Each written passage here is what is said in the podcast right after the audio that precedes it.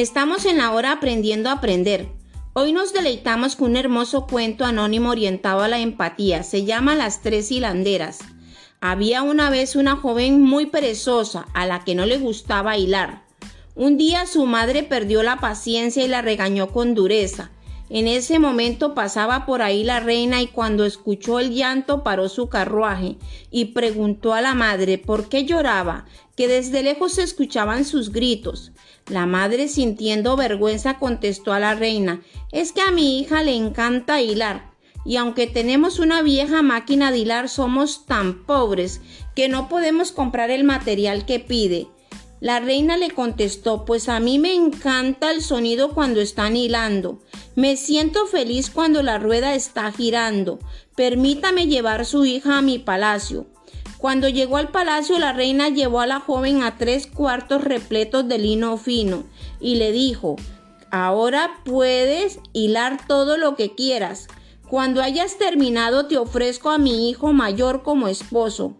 A mí no me importa que seas de familia pobre, que seas oficiosa es de valor suficiente.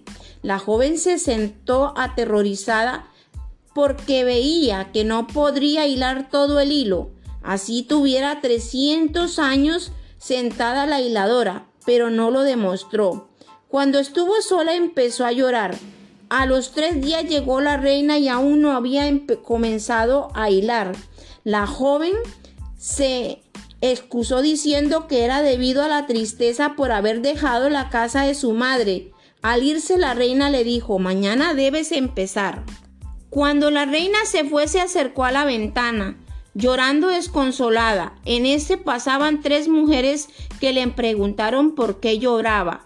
La primera tenía un anchísimo pie aplanado, la segunda el labio inferior agigantado, la tercera tenía, tenía el dedo pulgar enorme, la muchacha le explicó su problema, entonces ellas le dijeron, si nos invitas a tu boda, nos sientas a la mesa principal y nos llamas tías, nosotras hilaremos el hilo por ti. La joven aceptó, dejó entrar a las desconocidas, así hilaron todo el hilo. La primera jalaba el hilo y pedaleaba la rueda. La segunda humedecía el hilo. La tercera lo, lo trenzaba en tanto golpeaba la mesa con su pulgar. Cuando la reina llegaba escondida a las mujeres, cuando escaparon, acabaron de hilar, se marcharon, no antes sin decir, no olvide lo que prometiste, ya verás que será tu felicidad.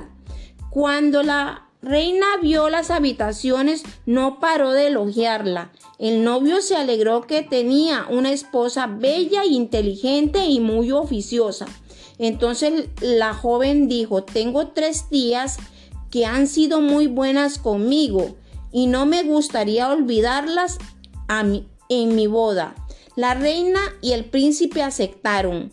Así cuando la fiesta empezó, las tres mujeres Entraron y la novia dijo, bienvenidas queridas tías. El novio dijo, ¿qué tías más raras tienes?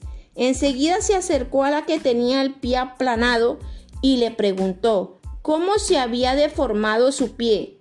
Pedaleando, contestó, pedaleando. Luego a la que tenía el labio caído, ¿cómo se deformó el labio? Humedeciendo el hilo, humedeciendo, contestó.